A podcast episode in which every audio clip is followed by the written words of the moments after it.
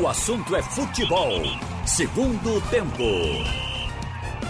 Haroldo Costa. Boa tarde no ar. O assunto é futebol. Segundo tempo desta segunda-feira. Participações aqui de Carlyle Paz Barreto, Ralf de Carvalho e Roberto Queiroz. Ia começar com o Náutico, que foi o jogo da noite ontem, que acabou perdendo para o Figueirense por 2 a 0 resultado péssimo sob o ponto de vista de classificação, foi ultrapassado pelo time do Figueira, numa partida realmente atípica, né, com aquele aguaceiro em Florianópolis. Propiciou um campo totalmente alagado. Para adiar um jogo desse é a maior confusão do mundo, entra um monte de coisa. O árbitro dá até quando puder, né? ou quando vem uma ordem lá de cima que diz: não, não dá nem para exibir um jogo assim. Mas ele olha, a bola não tá rolando direito, mas ele dá o jogo de todo jeito. E aí o que nós vimos realmente foi um, um jogo feioso, né? É um jogo feio, um jogo truncado, um jogo ruim e que atrapalhou muito a caminhada do Náutico e o técnico Hélio dos Anjos. É, Ralf, tipo do jogo que aparece quando o time está numa zona de rebaixamento. Porque se fosse num gramado em boas condições, imagino que o Náutico fosse brigar diretamente com o Figueirense pelo resultado. Mas com um gramado assim, o jogo fica fica um pouco na base da sorte também, né? A bola que para na água, é a bola que sobra. O Náutico tomou um gol no final, aquele gol esquisito, né? Muito complicado, né, Ralf?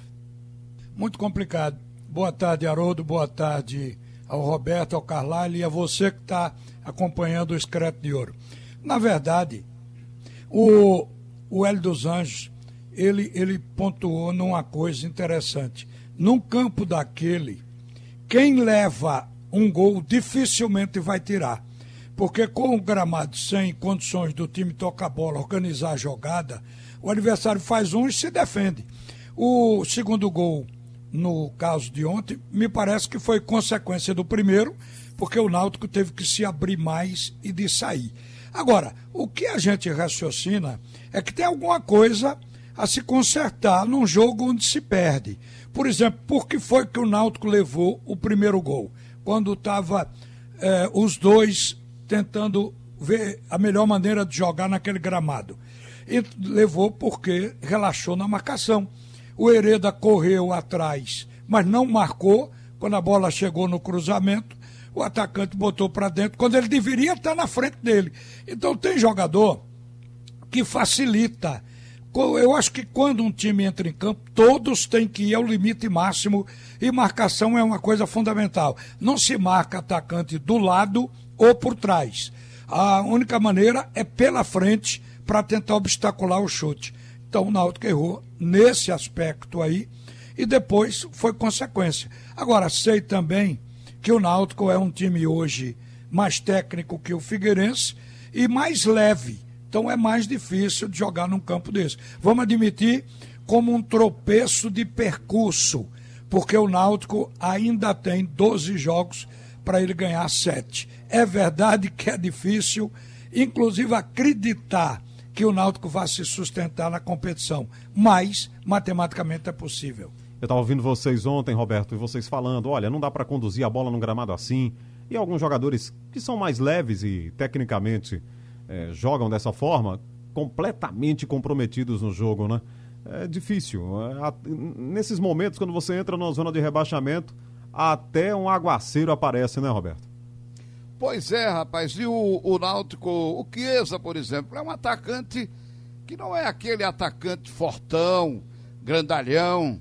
É um atacante que tem um, um, um porte físico mais ou menos. Ele sabe fazer gol, ele sabe concluir. Melhorou muito, tá se movimentando muito. O, o Eric é um jogador também muito levezinho, muito franzino. E insistia em, naquela jogada individual, querendo conduzir a bola então, esses são os dois melhores atacantes do Náutico. E a bola lançada por cima ou por baixo, a defesa levou vantagem total e era difícil. Foi difícil jogar naquele campo. Agora, o, o gol, Ralf, antes do Hereda, a bola veio da direita. Cadê Ronaldo? Cadê o. o Você disse para evitar o cruzamento, né? Que é outro defeito. Não, a, a bola veio da direita, do lado da grande área e chegou a, ali mais ou menos na entrada da pequena área com o Hereda atrás do jogador camisa 90 que fez o gol.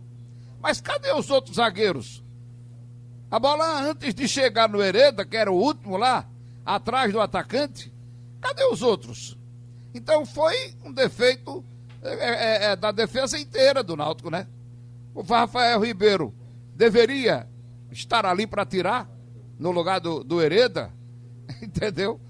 O, o, o Ronaldo Alves também, entendeu? É uma coisa. E outra coisa, o gol foi um minuto, foi o primeiro ataque do, do time do, do Figueirense. Uma coisa assim rápida, um minuto e meio. Quer dizer, foi surpreendente aquele gol da equipe do, do Figueirense. Foi o, o cara que entrou no jogo e a primeira bola que ele pegou, ele conseguiu chegar sozinho do lado esquerdo ali da, da defesa do Náutico, fazendo aquele cruzamento. É uma falha coletiva do, da, da defesa, né? Mas está feito, foi feito. Enfim, foi uma derrota que o Náutico atrapalha muito a, a subida, a, a saída daquela zona perigosa do time do Náutico, mas ainda tem chance. Acho que o Náutico ainda tem chance. Porque a proximidade ali com o Figueirense, que está acima dele, e também o Paraná, que está ali com 29. Sei não, vamos ver. Acho que não pode jogar a toalha, não. E aí, Carlyle, é, há uma, uma questão de motivação que o Hélio dos Anjos conseguiu fazer. O time corre, o time luta, o time briga. É bem parecido com o discurso do Hélio mesmo, ele está mexendo com o emocional dos jogadores. Mas aí você encara um jogo assim, é triste, né? É verdade, Haroldo. Não tem nem como cobrar, nem do treinador, nem dos jogadores. Eles tentaram se adaptar àquela condição do campo e até depois que tomou o primeiro gol, você viu o Náutico tentou se impor. É uma, é uma imposição diferente, né? Não é uma imposição técnica, é mais uma imposição física. E o Náutico fez isso. O Náutico adiantou as linhas, começou a, a fazer chuveirinho na área e nesse caso o chuveirinho é o único modo de jogar possível. O Náutico, como o Roberto lembrou, o Náutico tentou jogar pela, pelas laterais, por exemplo, com o Eric no primeiro tempo todo. E no segundo tempo, que é aquele lado direito de ataque do Náutico, onde Eric fica, estava muito prejudicado. E quando ele tentou a primeira vez, a bola ficou na poça d'água. Tentou a segunda, a Hélio dos Anjos viu que ele talvez não tenha essa, essa inteligência tática toda e disse: Meu filho, aqui não dá para fazer nada. Aí colocou um jogador até mais forte. Depois que ficou com Paiva e Chiesa, o Náutico até tentou, é, tentou rea, reagir. É bom lembrar que antes de ter tomado aquele segundo gol, aliás, um golaço, o Náutico teve uma chance claríssima de empatar, né? E por imposição, muita gente na área do Figueirense, Chiesa deu uma cabeçada, o goleiro fez uma grande defesa. O Náutico fez o que poderia ter sido feito, a bobeira foi o que vocês já falaram, o Ralf lembrou, foi uma bobeira no início do segundo tempo, quando o Náutico foi todo para frente e permitiu o contra-ataque. E aí o Figueirense teve sorte que foi para o lado mais seco, né? O lateral esquerdo, Kevin, estava adiantado, os volantes estavam adiantados, os dois zagueiros estavam fora da área, por isso que é, Hereda não conseguiu fazer a proteção. E aí, e aí, nesse lance isolado, o Figueirense fez um gol e depois se recuou. E teria, tinha que recuar mesmo, porque era muito difícil chegar na área dele tabelando. É, o que mais judia, né, sob o ponto de vista de classificação, é que até um ponto ontem serviria. Porque seguraria o Figueirense. E seria extraordinário, Haroldo. É. Até porque, se você pegar a sequência que o Náutico vai ter agora, o Náutico tem. O Figueirense era um adversário direto, tanto é que passou o time pernambucano. Mas o Náutico tem agora Brasil e, e, Botafogo. e Botafogo, ou seja, mais dois adversários diretos, e ele tem que fazer no mínimo quatro pontos diante desses dois adversários, até porque depois ele tem uma sequência terrível. Ele vai enfrentar três dos quatro melhores colocados. Ele vai enfrentar a é, Chapecoense, Cuiabá e quem é o terceiro melhor colocado, tirando o América? Terceiro, eu vou lhe dizer, é o. Deixa eu ver aqui. Chapecoense. É Cuiabá, Juventude. Chapecoense. É Chapecoense 51, América Mineiro 47, Sampaio Corrêa 44. Sampaio. Cuiabá 43. Sampaio. Ele vai enfrentar Chapecoense, Sampaio e Cuiabá nessa sequência. Ei! Então é muito complicado. Então ele tem que fazer agora e fazer o dever de casa, fazer o dever fora de casa, mas tem que eh, utilizar esses dois jogos diante de adversário direto para poder tentar respirar um pouquinho. O Marcel estava falando sobre isso ontem. O Náutico tem o Confiança em Aracaju, Confiança está bem. Tem um Cruzeiro em Belo Horizonte, que todo mundo sabe que não vai ser fácil. É... não dá, não dá para não dá para ficar fazendo é, tanta projeção. É difícil não, Hoje mesmo, né? não se avalia mais adversário. Não é mais assim, chega... né, né, Ralf? Agora é, não dá mais. É jogo Agora... por jogo, é tentar montar uma estratégia a cada jogo para ganhar. Exatamente. Superar. É um processo de superação. Então não, não importa que seja Cruzeiro, que seja Sampaio, que seja quem for, porque ele precisa ganhar desses aí. Restam 12 partidas, o Náutico tem que tirar 7. Daí ele precisa ganhar 7 das 12. Então, não tem que escolher adversário, é o que vier pela é, frente. Veja, Ralf, eu, eu até entendo essa questão de não escolher adversário, porque o Náutico tem que pontuar. A briga é contra ele mesmo, ou com ele mesmo. Mas é, tem adversários que aí é obrigação, até porque ele tem uma margem ainda, né? Ele pode perder um ou outro jogo. Mas diante de adversário direto, diante de adversários que estão imediatamente em cima, aí ele não pode se dar o luxo de tropeçar mais, não. Pois Bom, é.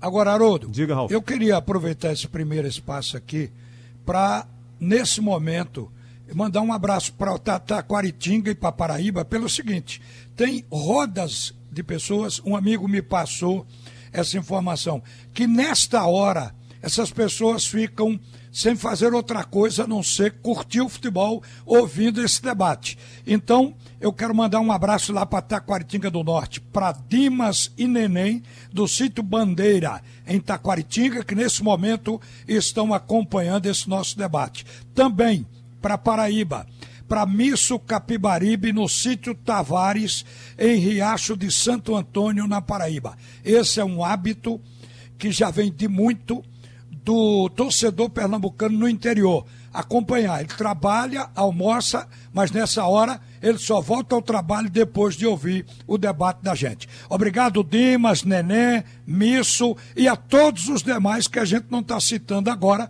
mas que eu sei que prestigiam a Rádio Jornal e sua equipe. Ah, legal. Muito obrigado. Um abraço para todo mundo aí. Um abraço ao, ao homem do campo, né? Aos amigos dos sítios, que sempre nos ouvem, que nos acompanham no interior. Faltou um. Faltou? Um cientista amigo de Roberto Queiroz, que também está vivendo agora, que já se aposentou, está vivendo no campo, na, na, fazenda dele, que é o Edmilson Marcelo.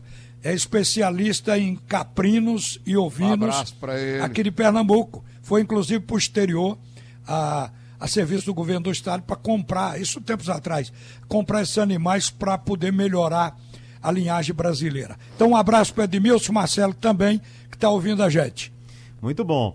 E a vida no campo é uma delícia, né, Ralf? Respira melhor, aquele barulho gostoso do passarinho, é bom demais, né? A dormida é insuperável. Você dorme quatro horas como se dormisse oito. É Acorda descansado, porque o silêncio é tão profundo que você. Porque aqui na, na cidade, o cara diz que se o ar-condicionado estiver desligado, ele não dorme, é. que acostumou a dormir com barulho, repare. Ou no mínimo o ventilador, né? É, no interior não. É aquele silêncio Mais ou menos. recuperador, entre campo, outras coisas.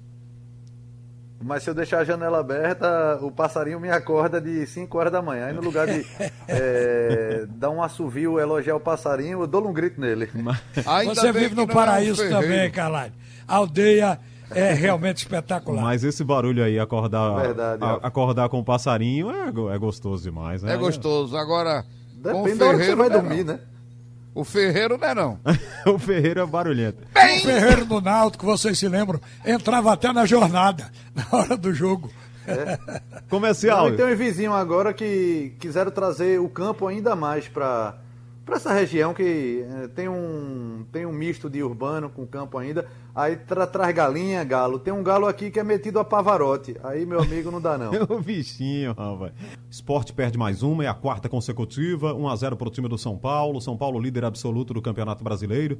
E algumas constatações do jogo de ontem, né, gente? Carlyle, Ralf Roberto.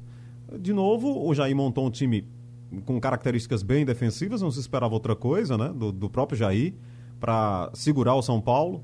Não dá certo, porque você toma um gol com 12 minutos. Aí não, acabou o esquema, você já está perdendo. E uma outra constatação é não ter força para reagir. Não, na verdade, não é nem reagir, não tem força para atacar.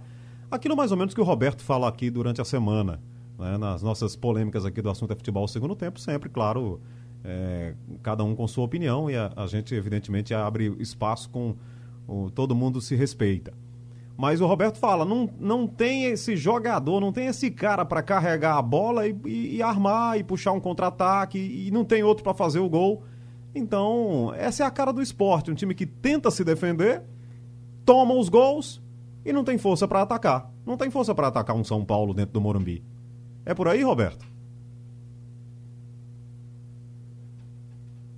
Opa, caiu aqui, Roberto. Então passa a bola aqui para o nosso carro. Oi, Oi Carlyle. E, não vai ter, não. Jogando com três zagueiros e três volantes dessa forma, ele não vai conseguir reagir, reagir nunca. É isso que eu venho falando. Tem que jogar fechado, sim, mas tem que se preparar para reagir. E Jair Ventura, ele insiste nessa questão de jogar com medo, de jogar sem alternativas de jogo. É muito cômodo fazer duas linhas lá e torcer e rezar para não ter gol, mas de vez em quando acontece.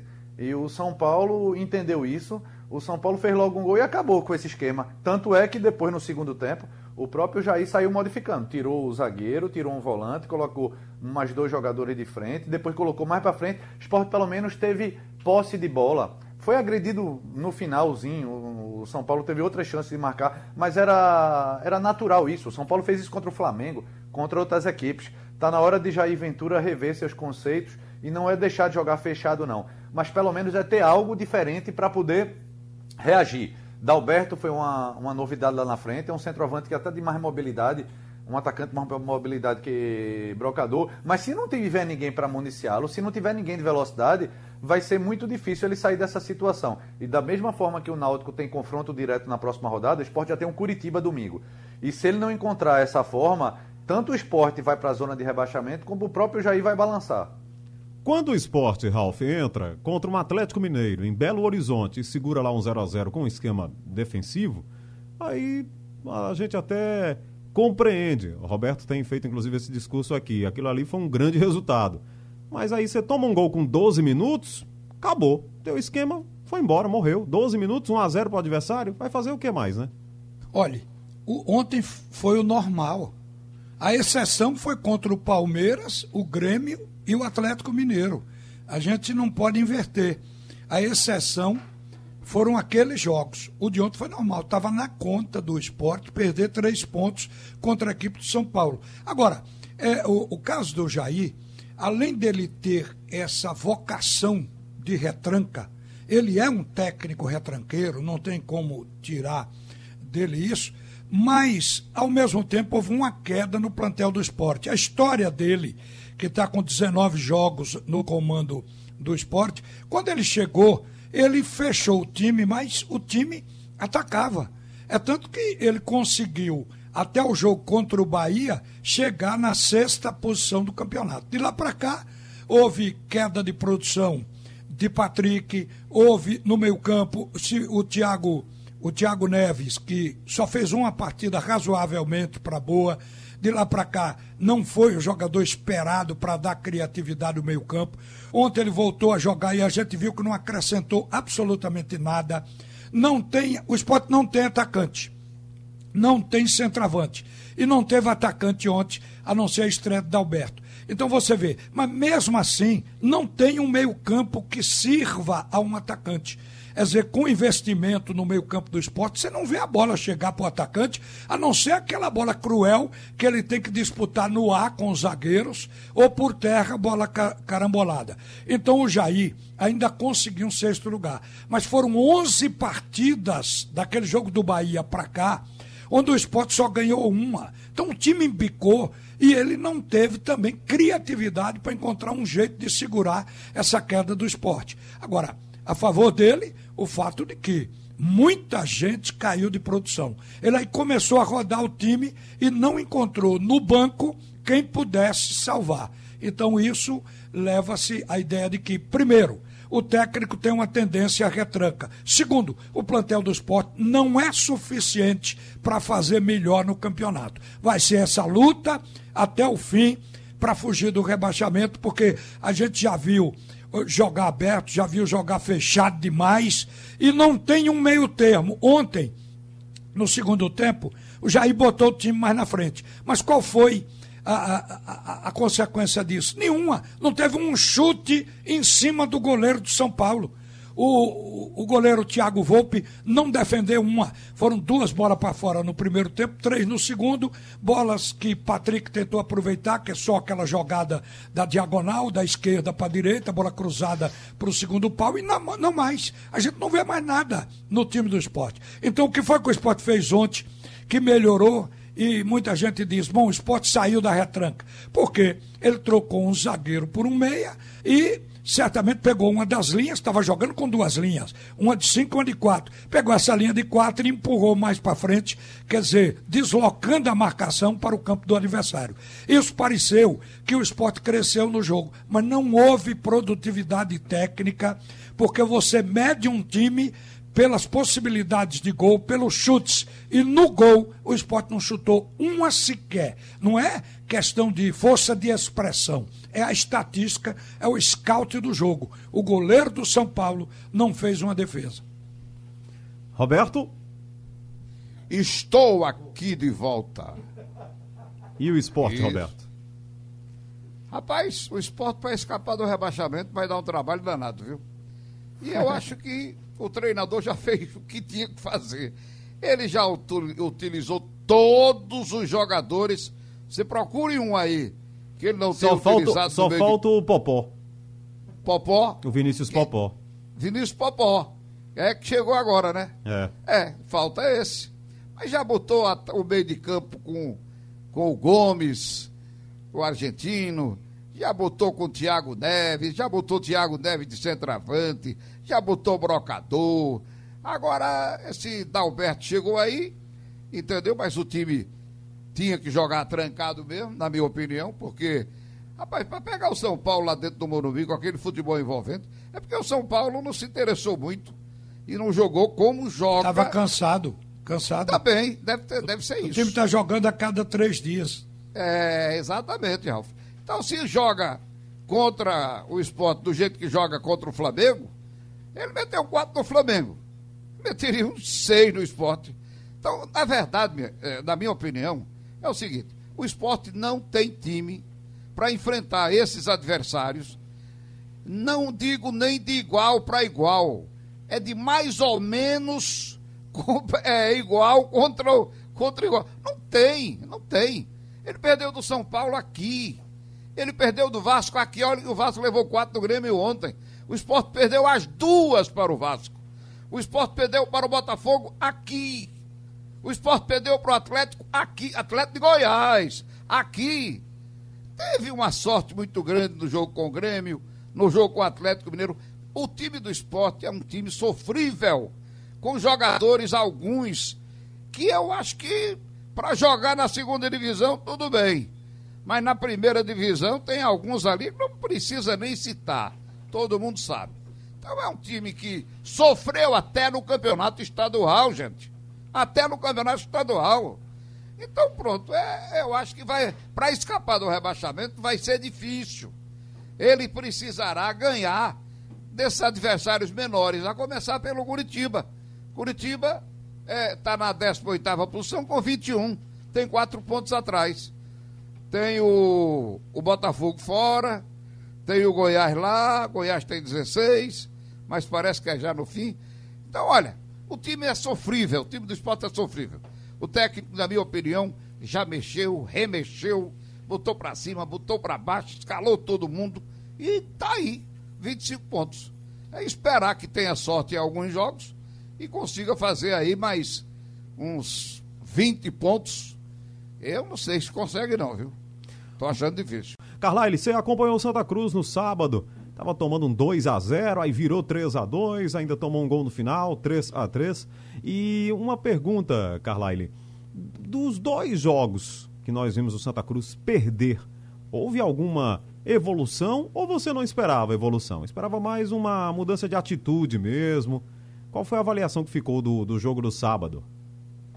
Eu, eu esperava essa evolução até com mudança de atitude, é, Haroldo, mas como o Santa Cruz não conseguiu se preparar para esse jogo, assim, forçando o, terceiro cartão amarelo antes, é, o técnico, e até de forma até inteligente, ele preferiu não arriscar e colocou o time um time misto, né, dando até um pouco mais de rodagem para alguns jogadores, como Paulinho, por exemplo, que estava precisando, fora alguns outros reservas.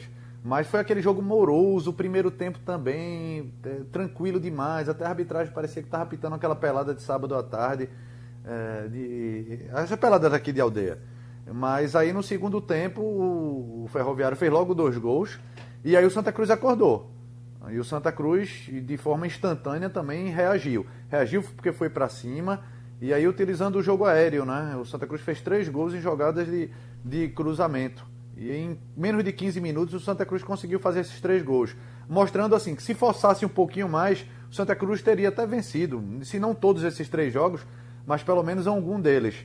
Mas aí depois que fez o, três, o terceiro gol, parecia que, ah, tô, tô conformado agora, vou baixar as linhas de novo. E aí levou o terceiro gol, o gol de empate. Mas nada para se preocupar não, porque o Santa Cruz, o campeonato dele começa agora, o, já nesse final de semana, e acho até que de uma forma boa, que de todos os classificados, acho que o clube que está em pior situação é o próximo adversário do Santa Cruz, é o Brusque. O Brusque não vence há sete rodadas, caiu muito de produção. Bom, Roberto, você disse aqui que o Santa Cruz tirou o pé mesmo. E é essa sensação que ficou desses três jogos. E espera realmente a reação a partir do próximo fim de semana, Roberto? Caiu de novo aqui o Roberto, então passa a bola para o Ralf. Haroldo, eu acho que a gente pode discutir a situação de Santa Cruz, mas se for comparar com os 19 outros clubes, o Santa Cruz fez uma senhora campanha na primeira fase. Porque terminou isso, distanciado. Isso não pode ser desprezado, né, Ralf? Não pode. Você, outra coisa, o Santa Cruz tem três derrotas. Duas aconteceram depois que ele estava classificado e com o primeiro lugar garantido. Se você comparar, o Santa Cruz tem 37 pontos, 11 vitórias, ninguém chegou perto. Um time desse sobrou.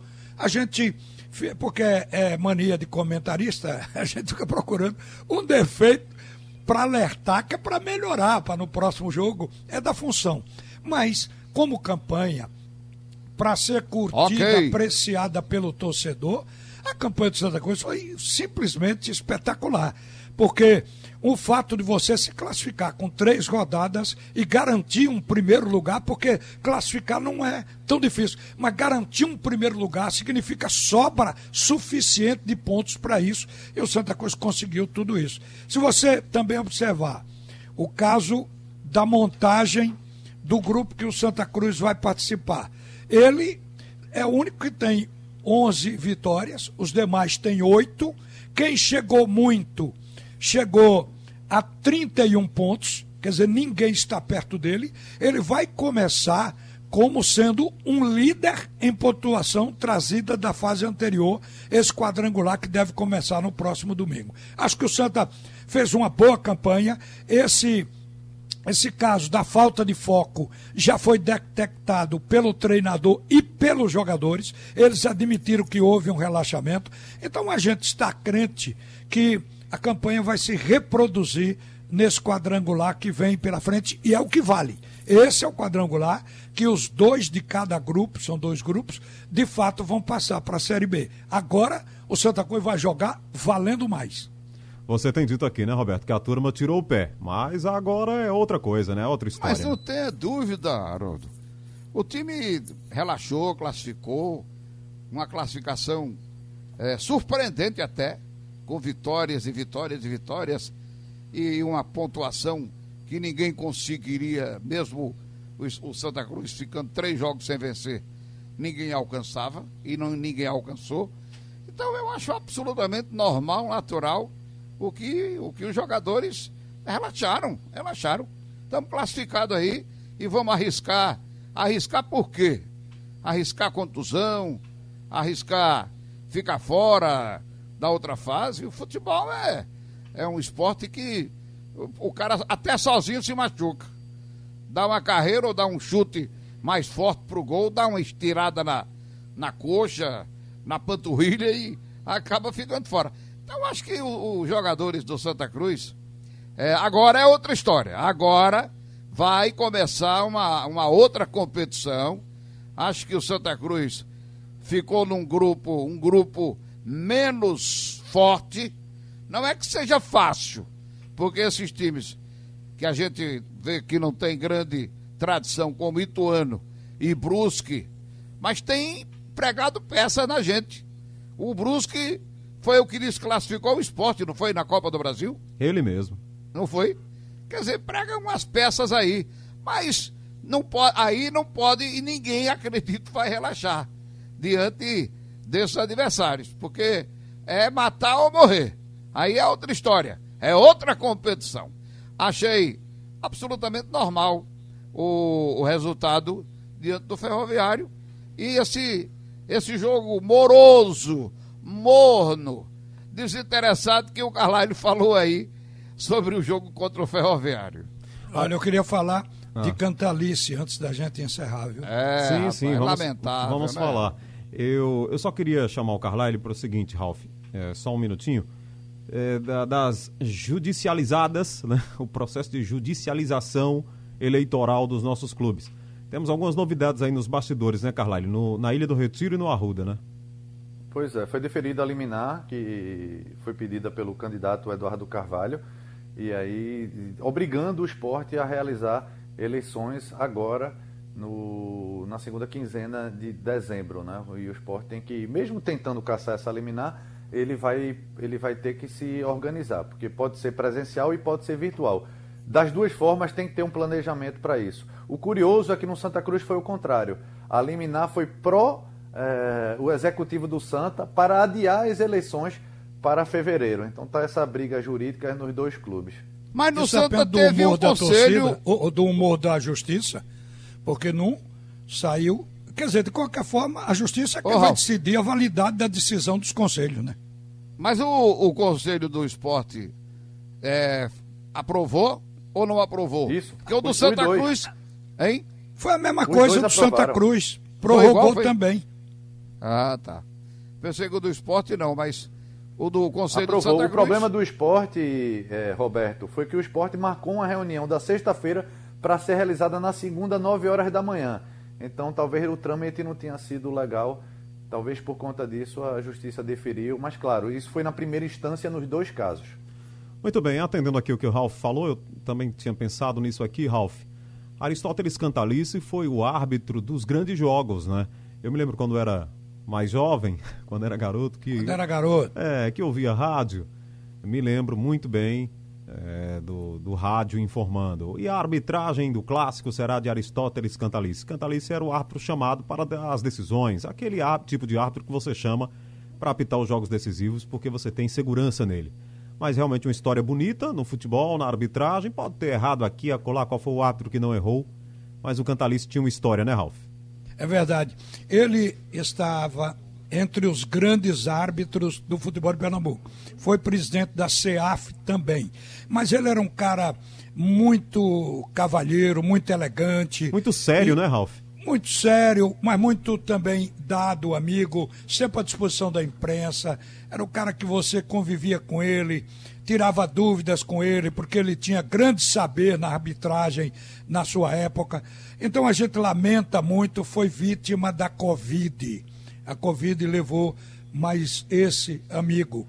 Então está aí o Aristóteles Cantalice. Era tabelião também, trabalhava no cartório.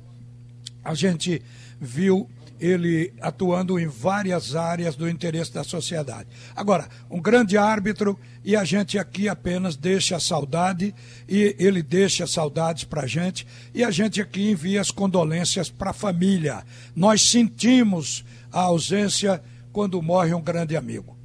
Roberto, um grande nome, né? Uma profissão corajosa, que é árbitro de futebol, não há dúvidas disso. Com certeza. Com certeza um nome do futebol do Brasil, né?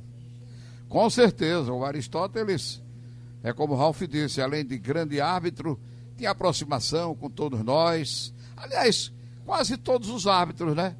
O Wilson Souza, Elias Coelho está sempre visitando a gente na cabine. E todos os outros. É verdade. Valdomiro, que era, Valdomiro sempre Matias, foi assim amigo também, né? É, participava muito dos debates da gente.